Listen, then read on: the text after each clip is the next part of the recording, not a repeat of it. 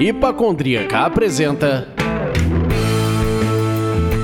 Surra de Lúpulo. Oi, pessoal, bom dia, boa tarde, boa noite! Eu sou Ludmilla, mais conhecida no Instagram. Vai, Hipacondríaca! E no programa de hoje, meus amigos, nós vamos falar sobre a arte da zitogastronomia. Você sabe o que é isso? Sim, não, talvez, não tem problema porque nós vamos te ajudar. Na verdade, quem vai te ajudar de verdade é Eduardo Passarelli, professor, gastrônomo, sommelier de cervejas, dono do Guelabari e do recém-aberto Escarcel em São Paulo. Edu, que já esteve conosco no episódio número 6, coitado, pegou a gente muito cru, muito garoto. Antes de pedir que o nosso convidado dê um alô, a gente tem o prazer de informar que esse programa é oferecido pelos nossos mecenas empresariais. Rambier, Iris Pay, Cervejaria Ussá, Viveiro Vandenberg, Prússia Beer e Cerveja da Casa. Agora sim, Edu, dá um alô pra galera relembrar a sua voz. Fala pessoal, tudo bom? Prazer estar aqui com vocês mais uma vez. Sempre muito bom falar de cerveja, né? E hoje cerveja com gastronomia, então fica ainda mais gostoso. Show de bola. Bem-vindo de volta, Edu. Como é bom ter você. E eu sou o Leandro, mas hoje vocês podem me chamar do linguine brasileiro. Quem assistiu Ratatouille? Eu até quero cozinhar, mas sem um rato na cabeça fica difícil. Sensacional. A gente costuma bater esse papo bebendo uma cerveja. E eu queria saber, você vai beber alguma coisa hoje, Edu? Eu já tô, abri aqui uma cervejinha, uma Heineken, Ah. é, bem básica hoje, mais para molhar as palavras, né? Enquanto a gente está aqui nessa nossa conversa. Segunda-feira começar a, a semana com calma, aí semana de feriado que a gente vai ter ainda pela frente. É. Então, tô de leve aqui. Isso aí. Isso é um ponto, hein, Lud? Agora que a gente está começando a gravar segundas-feiras e não mais às terças que a gente gravava, talvez caia o índice de consumo, porque todo mundo sabe que segunda-feira é para ir devagar, né? Eu, por exemplo, quase peguei uma zero, uma Heineken 00, mas não peguei, não. Seria uma ótima pedida, mas você sabe que eu tenho me dado é, nas segundas-feiras o direito de tomar uma cerveja. É um dia tradicionalmente chato. né? Daí você enfrenta, passou a segunda-feira inteira, chega no final do dia e fala: Poxa, por que não brindar? Não precisa pensar que é sexta-feira, mas ah, eu acho que na segunda eu tenho me permitido uma cervejinha para aliviar e dormir mais relaxado. Eu acho que isso é tipo assim, ó, skincare. É mito. Não, skincare.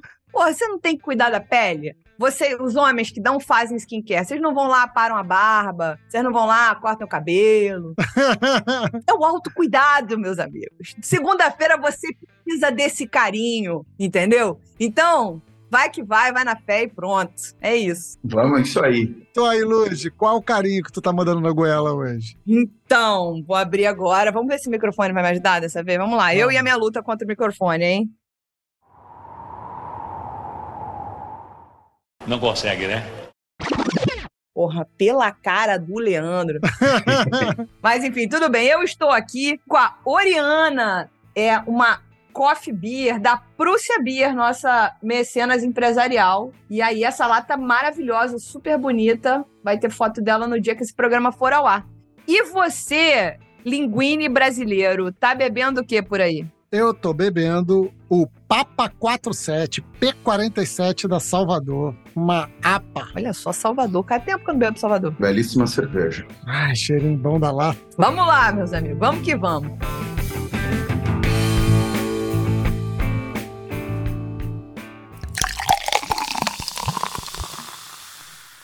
Se você é fã do conteúdo que a gente produz aqui, se você dá risada com as piadas que fazemos, se você se emociona com as tretas que debatemos, se você aprende alguma coisa aqui, vire o Mecenas do Surra de Lúpulo através do site apoia.se barra Surra de Lúpulo, escolha o apoio que cabe no seu bolso. Além disso, outra forma linda de ajudar o Surra de Lúpulo é dando uma passada maravilhosa na lojinha que a gente tem. Vista o que você escuta. Tenho certeza que a gente tem uma estampa que é a tua cara.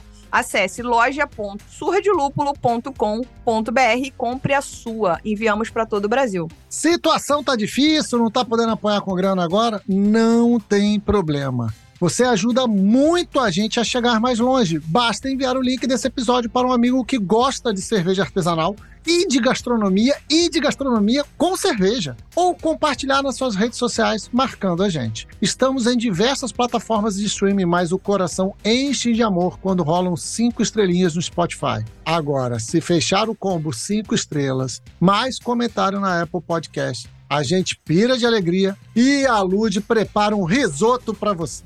As avaliações ajudam as plataformas a entenderem que nosso conteúdo é relevante e melhoram muito a distribuição dos episódios. Fazendo promessa pros outros cumprir, não, hein? Sua mãe não te ensinou que isso é feio, não? Ah, bom.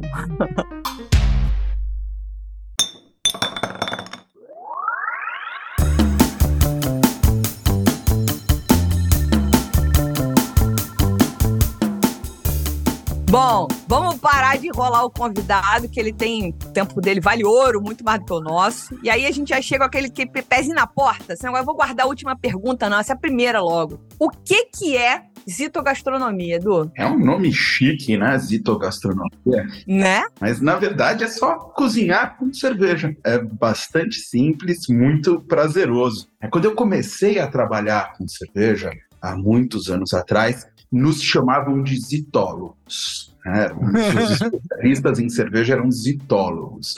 Daí depois disso veio o cervejólogo, que é pior ainda, né? E depois que a gente se tornou sommelier de cerveja, mas a zitologia, né, o estudo da cerveja, a zitogastronomia, é se utilizar a cerveja na cozinha como ingrediente do prato. É diferente da harmonização. Então, no caso da zitogastronomia, a cerveja faz parte da receita, ela é um dos ingredientes da receita. Sensacional. Eu fiz uma pesquisa, né? Porque as pessoas acham que a gente monta pergunta assim, ó, tirei, eu tiro muita coisa de Mitsubaquito. Mitsubaquito, querido. Ele é rico. As informações, ele é riquíssimo. Mas eu dei uma pesquisada e tem o tal também da zitoharmonização gastronômica, que é o ZHG, se não me engano, que é como se fosse já agrupar todo mundo. Isso que o Edu acabou de explicar da zitogastronomia, com cozinhar com a cerveja, junto com a harmonização. Tô falando uma maluquice muito grande, Edu? Não, não. Inclusive é um dos caminhos que a gente tem, né? Quando a gente usa a cerveja como ingrediente, é um grande facilitador para se buscar harmonizações bem-sucedidas. Muitas vezes é até o caminho que eu vou usar é harmonizar com a própria cerveja que foi ingrediente do prato. Eu gosto também de variar, buscar outras cervejas para trazer ainda mais sabor, mas certamente quando se tem cerveja na receita, ela é uma boa companhia para acompanhar ali, para harmonizar né, com esse preparo. Show de bola. Muito legal. Bom, as bases sendo dadas, vamos agora às diretrizes para poder usar a cerveja certa como ingrediente no preparo de um prato. E eu estou falando isso com propriedade de causa. Por quê? Uma vez eu fui cozinhar sem o rato na cabeça e joguei uma caracu na carne. Até hoje eu não sei se eu acertei ou se errei, porque quem come dos meus pratos normalmente são meus filhos, minha esposa, e aí só vem elogio, né, cara? aí é fácil. Você sabe que eu gosto muito de trabalhar com o fator fome, né, na hora de preparar uma receita. É ótimo! Se as pessoas com fome já é um caminho para o sucesso ali da receita. Mas a gente parte do princípio de que todas as cervejas são ácidas, né? Claro que tem algumas onde a gente menciona essa acidez, porque ela aparece mais em destaque, mas todas as cervejas são ácidas. E esse é um dos caminhos-chave para a utilização da cerveja na receita. Então, dependendo do que a gente quiser, eu posso usar ela para fazer uma marinada por exemplo, deixar uma carne né, descansando na cerveja durante algum tempo e essa acidez vai trazer alguma maciez, vai ajudar a romper fibras nessa carne. Eu posso utilizar a cerveja durante o cozimento, né? eu posso utilizar a cerveja lá na frente, na finalização, né? e também posso usar muitas vezes as matérias-primas da cerveja isoladamente, não só a cerveja já pronta, né? mas posso usar um pouco de malte, posso usar um pouco de lúpulo. Uma coisa que eu tenho que tomar sempre muito cuidado é com o amargor da cerveja. A gente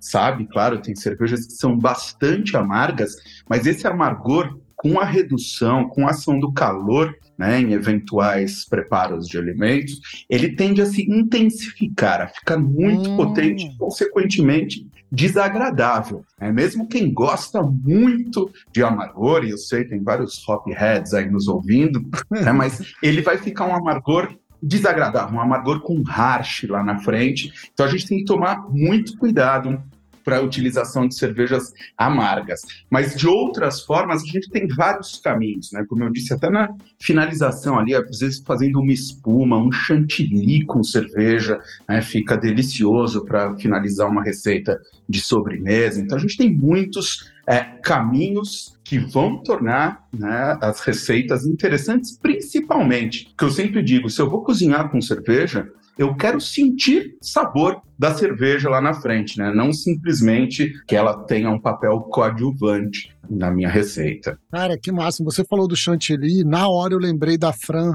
no programa que ela gravou aqui com a gente, junto com a Bárbara, e ela falou de um Moscow Mule que ela fez, fez o chantilly do Moscow Mule ali, com IPA. Que legal. Então, o creme, né? Aquele creme que ela faz. E eu não tinha pensado isso num prato. Hum, Sim, sim, dá para fazer. Poxa, é, um, aqui vindo na cabeça agora um bolo de chocolate, você terminar com um chantilly de cric lambic, por exemplo, funciona super bem. Maldoso. Então a gente tem vários caminhos ali para buscar. Uma vez eu dava aula em um curso de sommelier da Universidade Positivo e lá nesse curso eu preparava um polvo com vinagrete de lambique. Aham. Uau! né? Então eu fazia o cozimento do polvo normal e no final um vinagrete morno com lambique. Colocava a cerveja ali bem no finalzinho mesmo, não deixava ela no fogo, quase como se fosse um vinagre ali adicionado e era uma receita de sucesso na aula, assim, ficava todo mundo uou, até quem não gostava tanto de polvo ia lá provar pelo menos só o vinagrete, né, que ele fica incrível. Então são vários caminhos, a gente está muito acostumado a esses clássicos, né, por exemplo, colocar uma caracu ali para fazer uma carne de panela, Poxa, é delicioso, não tem, né, é um caminho certo, vai funcionar. Mas muitas vezes eu posso trazer a cerveja aparecendo ainda, né, se destacando, justamente trazendo o sabor dela para a receita. Agora, uma coisa que me deixou boquiaberta foi quando você falou não apenas no uso do líquido, pode me corrigir se eu estiver errada, foi o uso do insumo. Sim, Pera, calma. Como é que eu vou usar um malte numa receita? Como é que eu vou usar um lúpulo? É o peletizado? É o flor? Não, não é tão literal assim. Como? Por favor! é, o malte muitas vezes dá para usar ele até no cozimento mesmo, né, para extrair sabor dele. Eu posso usar ele, por exemplo, em saquinhos de chá, né, para que depois eu extraia, não vai ter malte ali, eu não vou morder malte na cerveja. Aham. Posso usar ele em pó. É muito comum se comprar. Aqui no Brasil a gente usa pouco isso, mas é, você vai para os Estados Unidos, por exemplo, vende malte em pó, né? Para se adicionar no leite, para e daí eu posso utilizar. Olha, eu não fazia ideia. é, eu posso utilizar assim. O lúpulo, por exemplo, um lúpulo em flor, fazer uma infusão desse lúpulo num azeite para adicionar esse azeite na receita Caralho, no azeite. até para fazer uma maionese, por exemplo. né? Então, eu tenho vários caminhos ali que eu posso trazer a matéria-prima da cerveja e usá-la como ingrediente, não só a cerveja já pronta. né? uma maionese de lúpulo, por exemplo, fica deliciosa. Ah, não, espera aí. Vamos, vamos voltar pro azeite aqui, porque deu ideia também. Caralho, explodiu a cabeça. O azeite eu tenho que deixar ele dormindo ali para ele pegar ou é, ou é breve? Você vai usar, no cenário ideal, um termocirculador ou algum equipamento onde você vai conseguir aplicar uma temperatura não muito alta nesse lúpulo para extrair justamente aromas né, do lúpulo. Eu não quero tanto o amargor dele, então é um, um tempo curto ali de contato. E esse azeite depois eu posso usá-lo cru Uhum. mesmo, né? Ou usar, por exemplo, fazer essa maionese, como eu falei. Enfim, tem vários caminhos aí é, que funcionam e são surpreendentes Caraca. para execução de receitas. E explodindo a cabeça. Total. Não, porque agora quando você falou de azeite, meu pai teve uma fase na vida que ele garrou no negócio de pegar e botar pimenta no azeite. Sim. Que todas as garrafas de uísque foda que ele comprava e que acabavam. E aí, aquelas que ele não quebrava e rasgava a caixa pra atrapalhar o contrabandista, que ele quebrava as garrafas tudo com ma- é, martelo e rasgava as caixas pra atrapalhar o contrabandista. Aquelas que ele achava mais bonita, ele pegava um azeite que ele adorasse, de grande qualidade, e aí ia na feira, comprava pimenta de tudo que é cor, de tudo que é tipo, não sei o que, chegava em casa, lavava muito, tirava às vezes o caroço pra não ficar tão Tão intenso. Exato. E aí botava aquilo e a gente. Aí alecrim, aí louro, aí, sei lá, tudo que você imaginar. Um alho, né? Dá pra. Alho, tudo. Será que com lúpulo não funciona isso? Assim, se a gente É. parte aí, chapa a lupulina ali. Funciona, funciona, né? A gente vai extrair, daí você vai selecionar né, algum tipo de lúpulo. Eu nunca usei os peletizados, tá? Que eu não sei o que. É, não, eu só pensei em flor também. É, flor seria o melhor caminho. Agora, usando essa ideia que eu falei do saquinho de chá, por exemplo, até o peletizado, eventualmente dá para se utilizar. Total. Só que aí tem que tomar o cuidado com o lúpulo que você falou sobre a cerveja mais amarga. Isso, como eu vou usar com uma temperatura né, mais baixa em contato com esse azeite, primeiro porque eu não quero estragar o meu azeite. Né? Temperatura alta no Total. azeite já vai tirar propriedades dele. E utilizando um tempo pequeno de contato, eu não vou trazer amargor, eu vou trazer só o sabor. Né, que o sabor, principalmente o aroma, claro que vai compor o sabor do lúpulo. Entendi. Aí já fiquei. Ai, gente, esse, esse, esse. Ah, meu Deus do céu, socorro. Bom, vamos lá. Vamos recuperar. Pera aí, deixa eu me recuperar. Parece que eu tô subindo a ladeira. Tu chega, tô ofegante. Leandro te perguntou de diretrizes e você já deu uma pincelada aqui, né? Mas qual momento ou se você quiser fazer uma comparação, para não dizer, porque não vai ter um momento único em- no qual a cerveja é adicionada ao preparo. Vai, pelo que você já explicou aqui, vai variar conforme a receita, né? Isso. Então, tipo, normalmente, né? Tipo, ah, você usa no começo para isso, você usa no final para aquilo, você usa No meio. no meio. É, vamos lá. No geral, assim, se eu tenho cervejas mais Tá. maltadas, exemplo, eu vou usar elas em cozidos mais longos, né, em preparos de carnes. Então, ela pode já entrar desde a marinada, né? O que que é a marinada, para quem não conhece? É quando eu deixo a carne repousando em algum líquido com temperos, para que ela vá pegando esse sabor e a cerveja, nesse caso, com a sua acidez, vai ajudando também a romper algumas fibras, então trazer uma maciez. Né? Então, eu posso começar já na marinada e usar essa própria marinada, por exemplo, no cozimento. né? Então, eu vou fazer um, um cozido longo ali de carne. Ela entra ali no início, né? Então, como eu falei, na marinada e depois a própria marinada vai para a panela e vai cozinhar e vou deixar desfazer, ficar né, bastante saborosa. Eu posso usar, por exemplo, no caso aqui me veio à cabeça agora, mexilhões.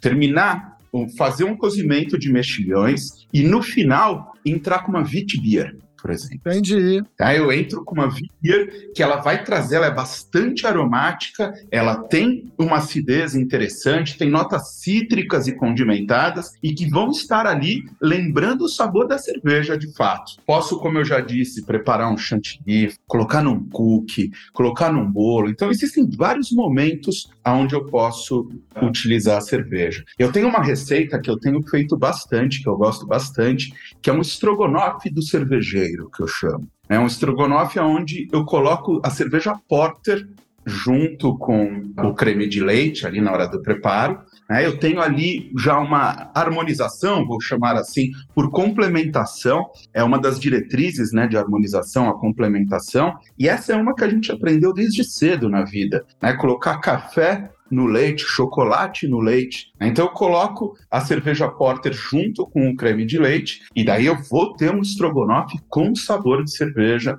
bastante interessante. Nesse eu entro na metade. Enfim, entra no meio. Então nem no início, nem lá na ponta no final. Na metade do cozimento para que eu consiga ter uma redução da cerveja e que o sabor dela eh, faça parte do conjunto do prato. Então, cada receita vai ter o seu momento de adição de cerveja. Se a gente for buscar na literatura clássica né, de, co- das cozinhas, cozinha francesa, cozinha italiana, cozinha espanhola, a gente tem muito uso do vinho.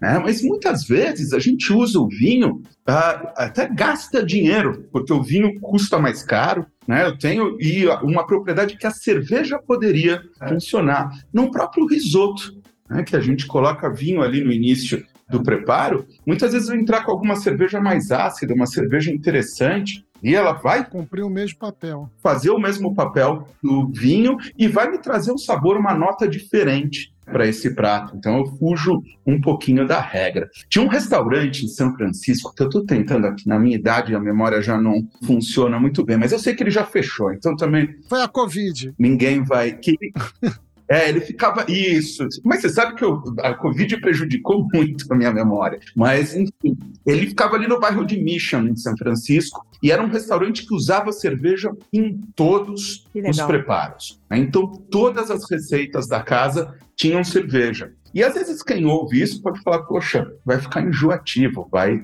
né, descaracterizar receitas. E não, né? Quando bem utilizado, eu não abri lá e joguei uma garrafa inteira de cerveja, não fiz um monte, né? Eu estou usando na medida certa, eu vou ter receitas interessantíssimas e o famoso, né, o pessoal gosta pensando fora uhum. da caixinha, né? Buscando uh, algo que surpreenda. Tem um monte de bar cervejeiro aí, um monte de gente fazendo receitas legais. Se a gente começar a ter cada vez mais receitas com cervejas, certamente vamos ampliar essas possibilidades, aprender cada vez mais com isso. Cara, você falou agora, e deixa eu ver se eu estou entendendo. Se eu incluir uma cerveja no início do processo, eu vou perder características dela, ela vai aderir ao sabor do prato como um todo, ela vai ficar muito mais escondida dentro dessa comida. Se eu colocar no final, ela dá um reforço leve na comida, mas ela fica muito mais clara. É isso? Perfeito, né? Porque eu vou volatizar muito, né? Com, principalmente em receitas onde eu estou aplicando calor. É, então eu vou volatizar Perfeito. muito da, dos aromas da cerveja, enfim.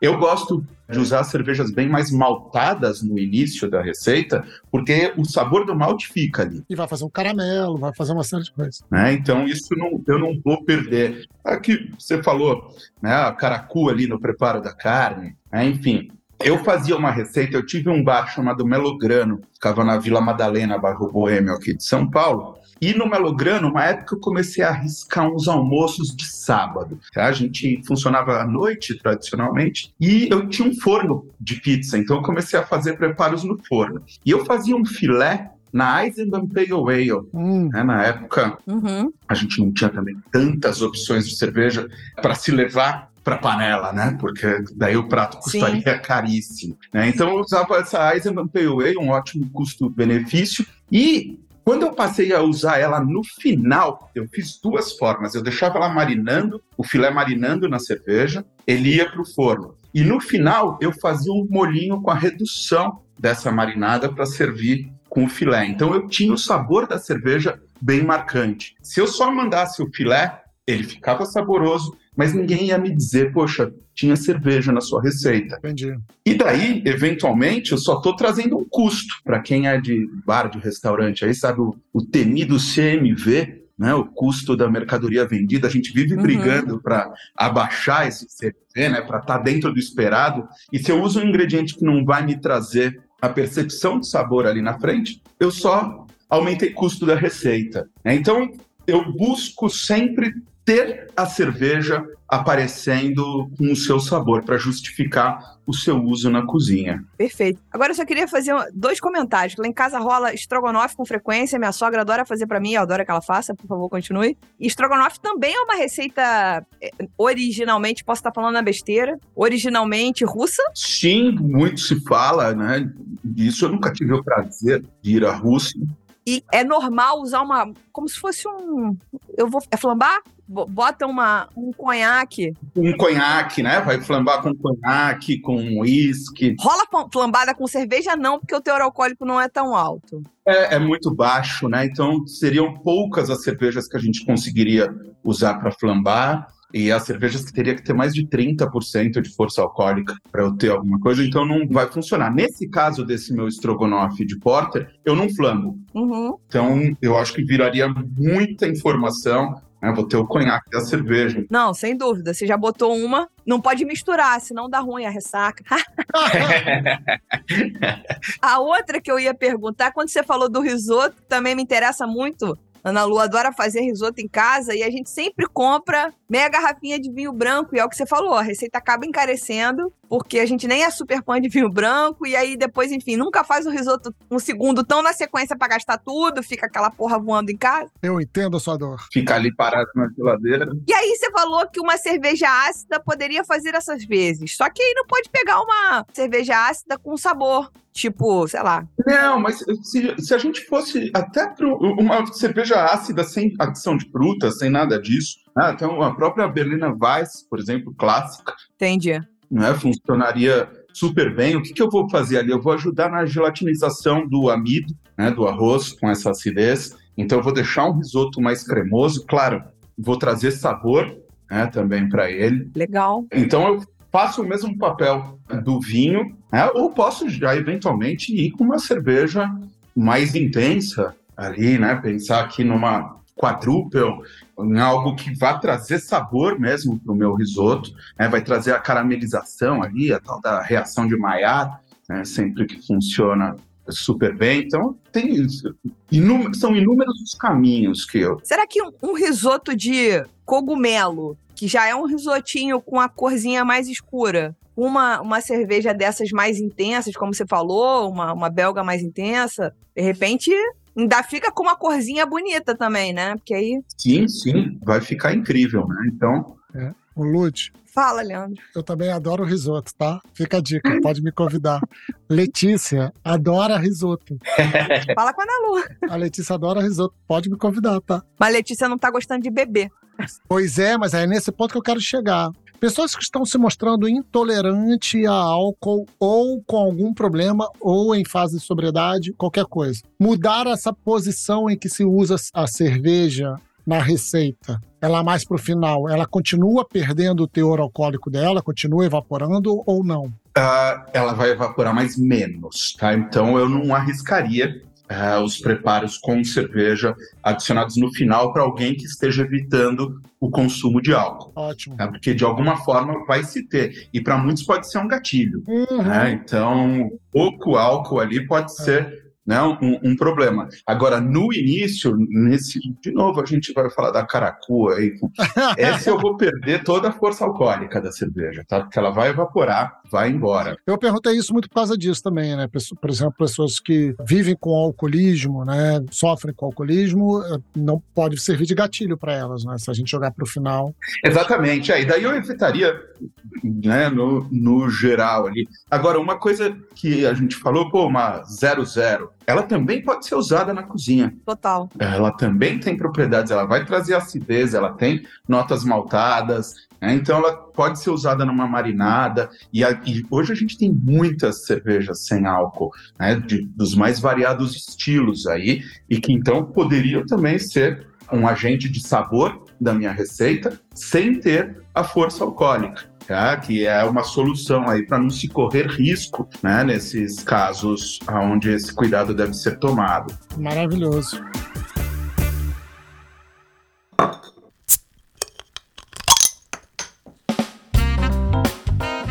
Cara, já que você começou falando de estilo, vamos lá, né? Qual é associado a qual tipo de comida. É possível falar isso? Você já deu ideia aí do ceviche com uma ácida, que não, acidez não é estilo, eu sei, mas. Sim, sim, mas que dá para. Uh... Agrupar. eu sempre. Quando eu falo de harmonização também, eu defendo muito isso, que a gente deve respeitar o DNA da receita. Né? Então, vou usar um exemplo aqui que eu falo muito em sala de aula. Se eu vou a um restaurante tailandês, uhum onde a picância é relevante na receita, eu vou ter essa condimentação bastante extrema. E eu usar uma cerveja maltada para contrapor, eu estou acabando com o DNA. Faz todo sentido. De uma receita tailandesa, né? A pimenta não vai aparecer porque eu usei uma cerveja. Então eu tenho que saber. Por outro lado, se eu usar uma cerveja amarga, eu vou potencializar o lúpulo, o amargor de lúpulo vai potencializar a picância. E daí receitas tailandesas normalmente já são bastante intensas nessa condimentação, eu vou deixar ela fora. Né? Então, quando eu vou pensar em harmonizar ou em cozinhar com cerveja, eu vou buscar o DNA dessa receita, da ideia ali e tentar fazer com que a cerveja adicione e não apague algo né, que deveria aparecer na receita. Então a gente tem, em linha geral aqui, cervejas mais maltadas, né, que funcionam muito bem com carnes, com massas, com molhos, né, com os risotos, aí que a gente falou, é sempre um, um caminho certo. Cervejas mais ácidas, né, que cervejas mais ácidas vão ajudar ali tanto na maciez, né, vão trazer sabor para a cerveja, vão funcionar até às vezes no, como eu falei, o vinagrete de polvo, numa própria salada, né, eu posso ter um molinho à base de cerveja ácida para complementar. E tenho as cervejas amargas, que eu já alertei, nessas a gente deve tomar cuidado. Eu posso ter cerveja amarga na receita? Sim, posso, mas eu tenho que saber para quem que eu estou preparando. Né? Quem que é Talvez vocês conheçam alguém aí que não goste de cerveja e muito provavelmente essa pessoa vai dizer: Eu não gosto de cerveja porque ela é amarga.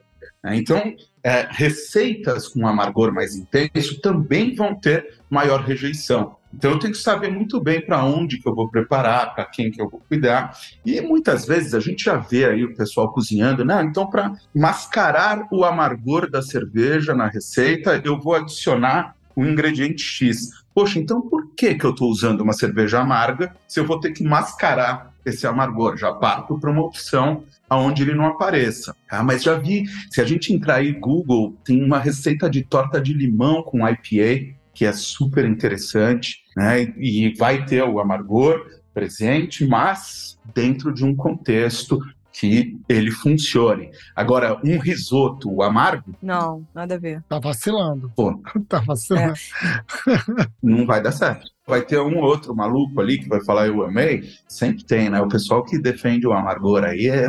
É time de futebol, gente. Exato, né?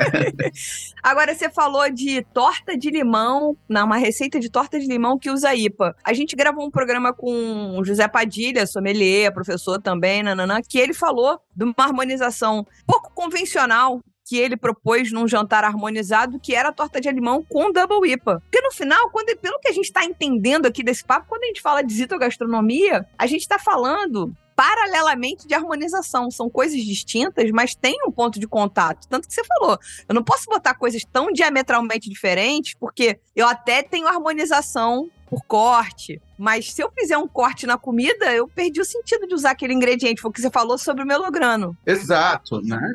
Então eu vou ter que tomar esses cuidados, mas sim, torta de limão com IPA, é, principalmente as West Coast IPA, que eu trago lúpulos bastante cítricos, tal, funciona de forma incrível. E eu sou muito pouco da área doce da cozinha, né? Eu falo que o meu açúcar eu já consumo em álcool. Então, são poucas as receitas que eu gosto. Torta de limão com IPA, por exemplo, é incrível. E torta de limão, achar ela até enjoativa, sabe? É um pedacinho. Ou com a cerveja, dá para Dá para comer mais. Dá mais uma mordidinha ali, mais um golinho, porque fica de fato muito interessante. Ele... Eu fiz uma receita que a Academia da Cerveja mandou pra gente de final de ano. E eu fiz no final de ano, eu fiz no, no Réveillon.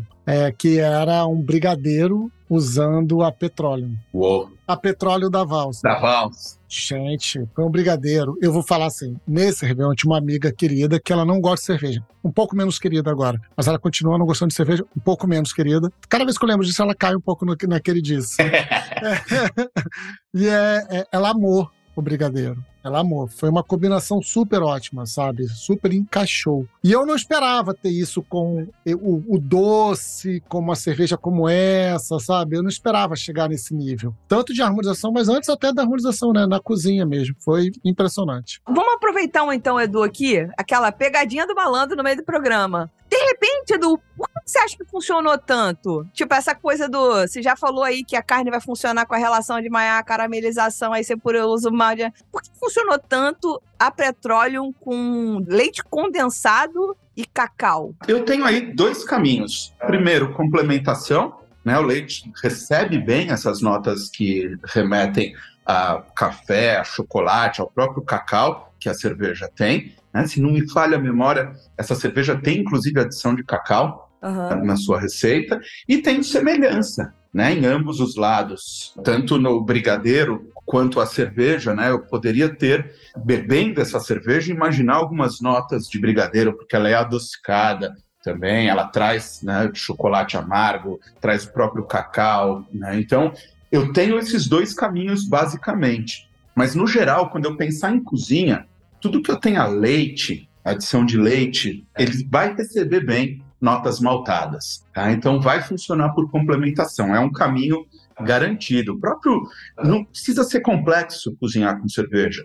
Fazer um filé simples e terminar ali num pouquinho de creme de leite, no próprio molho do cozimento que está ali, e um golinho de uma cerveja que você goste, você vai ter um molho bastante saboroso, vai ter sabor de cerveja, não precisa ser intenso, e nessa base de complementação que eu falei. Então a gente sempre tem algumas diretrizes semelhantes à de harmonização ali na hora de se pensar na composição uhum. é, de uma receita. Eu estava aqui pensando, lembrando, há uns dois, três anos atrás, talvez, a minha esposa fez para mim de aniversário um bolo de Guinness. Olha só! É um classicão. Classicão, bolo de Guinness, é o bolo, a receita é da Maigela. Maravilhosa. Tá? Então ela pegou lá a receita da Maigela e o bolo, ele não só usava Guinness como ingrediente, e ele tinha uma cobertura branca. Então, se você fizesse cupcakes, você teria mini pints de Guinness ali, o sabor da cerveja bem marcante e ainda essa parte visual, né, chamando bastante atenção.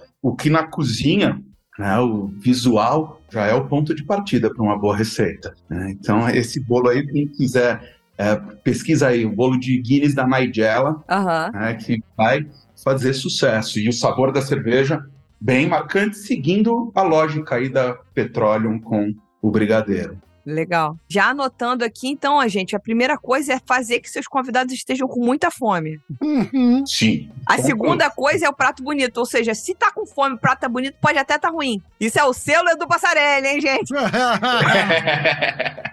Mas é, é, é, assim, né? Sempre fala, fome é o melhor amigo para uma receita de sucesso. Com certeza. Então, a gente já pincelou alguns tipos de comida. Você falou de risoto, falamos da torta de limão, falamos de carne vermelha. A gente não falou de peixe, não falamos de frango, né? Não sei se. É porque também são carnes mais, mais delicadas, né? Não sei se também. O que, que combinaria com isso aí, talvez? Tem, falando de frango aqui, tem um classicão que é uma, um frango na latinha de cerveja. Não sei se vocês já viram. Pega o frango inteiro, senta o bichão ali na lata mesmo, enfia a lata no frango. Ah, agora você desenhou. É.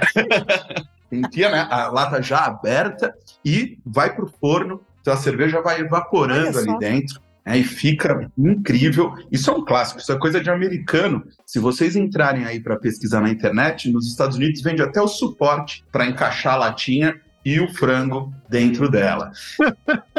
frango também fica excelente com Saison. Né? Então depois pesquisem aí a foto do frango, é meio, como chama, porn food, né, vai. Pois é, não sei se eu tenho que fazer essa busca no Google Images não, eu tenho medo dela. e ficar no seu histórico, né, o algoritmo vai começar a te direcionar aí, mas frango, por exemplo, ele marina super bem com Saison ou com cervejas fenólicas, né? Então, cervejas que tenham notas fenólicas bem presentes vão compor sabor, vão trazer os peixes. Se a gente pensar em peixes mais de mar, peixes com menos gordura, né? cervejas cítricas funcionam super bem e dá para fazer molho para colocar ali para servir né, no peixe no final. Então, não preciso necessariamente usar no cozimento, no preparo, tá? mas eu posso servir um molhinho ali no final. Perfeito. Perfeito, sensacional. Outro dia, eu estava lembrando aqui, eu fiz um chimichurri uhum. com IPA. Maldoso. Então, eu coloquei é, um pouquinho de IPA no final e daí servia na carne, então a cerveja estava crua ali, ela não recebeu nenhuma adição de calor, nem de tempo, era só um pouquinho mesmo. Era uma double IPA também, mais, mais intensa, mas que funcionou, ficou interessante. Né? Eu vou sempre fazendo essas brincadeiras aqui. Às vezes vou contar para vocês que tem umas cervejas que eu não gostei muito, e daí eu guardo na geladeira e falo, não, vou cozinhar, não vou perder cerveja nunca. Olha só! Tenta salvar a cerveja. Na minha casa a cerveja não vai pra pia nunca né? Eu vou fazer, vou fazer um vinagre de cerveja que fica super legal, né? Também pesquisar aí vinagrinhos de cerveja que, pô, A Lud tá só anotando. Você quer terminar esse programa? Você não quer terminar esse programa. O Edu que ele quer morar aqui agora, entendeu? Tipo, vinagre de cerveja feito em casa. Socorro! A Lud tá só anotando. Eu acho que eu nunca vi a Lud anotar tanto num programa. Do tipo, ai, vou fazer, vou fazer. A Ana Lu vai fazer isso aqui. Eu vou fazer isso aqui. Tá só dividindo as bolas já. Não, vou chegar em casa. Vai, mulher. Vai pro Google. Ô, Edu, voltando pro frango um pouquinho, tem um comentário depois que eu quero fazer, que foi o comentário que o, o Maurício deixou aqui no nosso chat. Mas. Ah, legal. Vamos falar um pouquinho mais de frango, assim. Um abração pro Maurício, tô vendo a fotinha dele aí. Porque a gente tem um padrão de. O frango no Brasil, né? Não sei se é uma coisa do brasileiro, a gente faz muito com coisas cítricas, né? Uma marinada de limão tal. Uma cerveja cítrica funcionaria também, né? Para fazer aquela marinada. Funciona, funciona também. Né? Só para ver da minha maldade aqui. Funciona.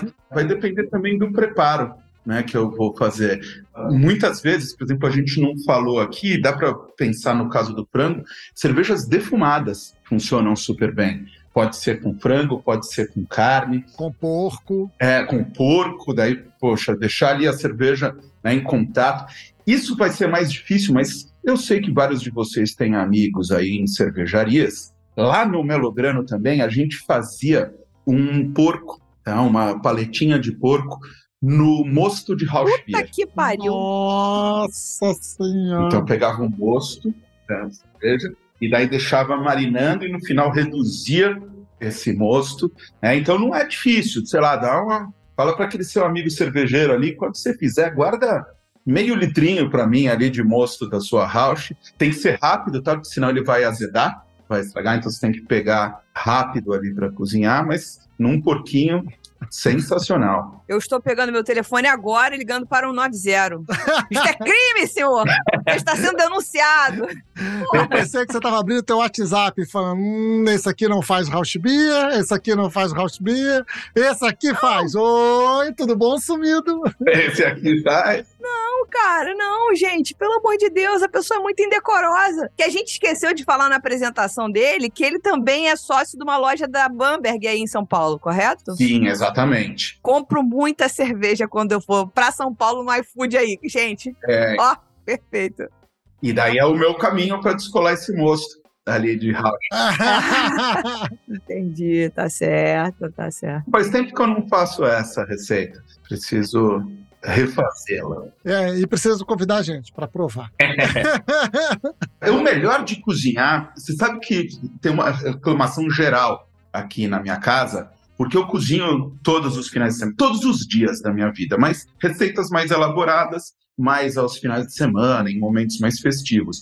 E todo mundo reclama que eu não como direito quando eu cozinho. Na verdade, porque você está cozinhando, você vai provando a receita, você vai né? Chega ali no final, eu gosto de ver a cara das pessoas. Né? Eu gosto de ver pessoas felizes comendo. Então, esse é o meu grande prazer. Então, estamos todos sempre convidadíssimos para vir aqui em casa né? e cozinhar, beber, bater papo, porque esse é o grande prazer da cozinha para mim. Ver as pessoas felizes e se for com cerveja, melhor ainda. 14 de julho, estou chegando em São Paulo, tá? Já comprei passagem, tá aí já. 14 de julho, 13 na verdade, 13 à noite, 14 vou ir almoçar, jantar, o que você quiser. No Escarcel, com certeza, no Escarcel, com certeza. Vamos aqui. Bom, olha só, antes da gente ir para a próxima pergunta, até porque ela faz gancho com a próxima pergunta, o Maurício deixou um comentário aqui que na Tailândia ele teve dificuldade em encaixar uma harmonização. O que acabou fazendo sentido foi uma pale ale com gengibre, ok, harmonizada com um pad thai de porco. Uou, e aí? Sensacional. Segue daí, Lud, que você vai continuar a pergunta. Segue daí. A gente já tá pincelando essas coisas todas. Esse programa vai virar um misto da gente ter que pesquisar receita, Edu mandar receita pra gente. Então, dicas de receitas fáceis pra galera executar em casa para começar a se aventurar na zitogastronomia. A gente já deu um monte aqui, né? Várias marinadas. Leandro lembrou do brigadeiro, você já falou de torta de limão, climão, do bolo da Nigella. Mas sei lá, coisas tipo você fala assim, cara, isso é muito simples. Pá, isso é muito simples. Pá. Dois exemplinhos aí. Tá. Vamos lá, vamos fazer uma receita inteira cervejeira aí, um risoto com um filezinho acompanhando ao molho né, de cerveja. Então a gente pode usar, fazer o risoto ali do básico. É, cebola, né, bem picada finamente. Eu gosto até de processar a cebola, porque tem muita gente que não se sente bem ali com a textura Uhum. da cebola, mas eu particularmente adoro. Mas enfim, cebola fininha ali picada, coloco o arroz, adiciono uma cerveja. Vamos escolher aqui uma blonde ale, tá? Então vamos colocar uma blonde ale e daí vou entrar com um caldo neutro no cozimento. Então um caldo de legumes bem levinho, vou fazendo o cozimento do meu risoto, lembrando que eu sempre salgo no início e depois no final eu deixo para corrigir o sal se necessário. né? Então no final, quando o risoto já estiver quase no ponto al dente, eu posso colocar um pouquinho mais de cerveja. O filé, eu vou fazer o filé na frigideira, fogo forte, dá um pouquinho só de gordura, os temperinhos que eu quiser adicionar ali, e no final eu vou colocar cerveja com um pouquinho de maisena, de amido de milho, tá? um pouquinho de amido de milho, separo, reservo a carne, esse amido com a cerveja vai deixar engrossar, aí eu iria para alguma cerveja escura, então uma double, uma quadruple, posso eventualmente dar uma peneiradinha nesse molho para ele ter uma textura, um pedacinho de manteiga gelada, vou emulsificar, servir em cima do filé, risotinho, vai ser sucesso. Ah, ah, faltou o queijinho ali no final para esse risoto, né? O queijo. né? Escolhe também um parmesão. A gente tem hoje parmesão de qualidade aqui no Brasil, né? Mas isso é fundamental que seja um bom queijo, porque muitas vezes a gente tem queijo rancificado já, e daí ele acaba com todo o trabalho que vocês tiveram aí na cozinha. Essa é sucesso, funciona super bem. Quase afoguei aqui com a baba. É, eu, eu tô alucinando aqui. Preparar essa depois para a gente soltar para todo mundo aí. né? Porra, sensacional! Porra, sensacional, meus amigos! Sensacional! Maravilhoso. Edu, eu descobri que você, assim, eu já tinha essa percepção pelo teu perfil no Instagram, pelo nosso papo lá no sexto programa, quando você gravou com a gente, que você é ardiloso. você é ardiloso, você vai mexendo, vai dando só, vai ficando, vai mexendo só com a cabeça das pessoas. Tem que ter cuidado ao conversar com o Edu. O Ministério da Saúde adverte. Conversar com o Edu da fome. Muita. Foi, tá cruel nessa hora aqui, já tá. Verdade. Mas, meu querido, eu quero te agradecer muito por essa participação, por trocar com a gente aqui sobre zitogastronomia, por trocar toda essa experiência dessa forma tão do dia a dia, tão humana que você traz pra gente. Brigadaço, querido. Obrigado mesmo. Poxa, sempre um grande prazer estar aqui com vocês. E falar, quando eu falo de cozinha, né, de cerveja, eu falei, o meu principal motivo de gostar de cozinhar é ver pessoas felizes, pessoas sorridentes. Com cerveja, o caminho segue exatamente o mesmo. E eu tenho uma teoria de que as coisas têm que ser fáceis, né? Então eu tenho que transmitir informação de forma fácil. Se eu ficar aqui falando muito de ponto de carne, de... vou começar a trazer algo que vai ficar complexo e quem está me ouvindo vai falar, ah, isso não é para mim. Aí é. Cerveja e cozinha é para todo mundo, né? Uns sabem um pouquinho mais, outros um pouquinho menos, Total. mas a gente tentar deixar as coisas descontraídas, eu acho que a, a vida, se ela for mais descontraída, ela é melhor. Ela é mais leve. Total. Muito bom. Também queria agradecer demais. Isso não é um bate-papo, isso não é um podcast, isso é uma aula, meus amigos. Vocês tinham que estar passando aqui agora na fila, tá? E tipo um professor deixar uma maçã na mesa pro Edu. Manda um pix pro Edu, entendeu? Porque, porra, isso é uma aula, meus amigos. Isso é uma aula sensacional, incrível, maravilhosa. Minha cabeça explodiu tantas vezes que eu não sei onde que eu vou catar o meu cérebro agora, depois desse papo. Mas foi muito legal. Muito obrigada mesmo, Edu. Foi um prazer incrível. E a gente espera ter você aqui em outras ocasiões, com certeza. Só chamar. E a gente vai encerrar o programa do jeito que a gente gosta, que é agradecendo aos mecenas que nos ajudam a manter a independência criativa do Surra de Lúpulo, além daqueles que estão aqui assistindo e ouvindo a nossa gravação, né? A Eve, o Léo e o Maurício. Muito obrigado, gente. Também tem hoje a Érica Thaís, a Gabriela Rubens, o Guilherme Castro, o Henrique Boaventura, Doutor Boaventura e o Jairo Pinto Neto. Muito obrigado, queridos. Isso aí. Leandro, o que, que a gente fala? É. Eu tô. É, Covid acabou com a minha memória. A puta que pariu. A gente não fala isso. Até semana que vem, meus amigos.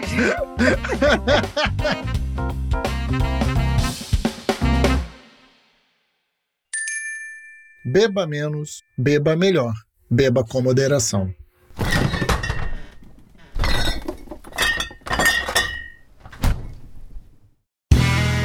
Este podcast foi editado por Play Áudios.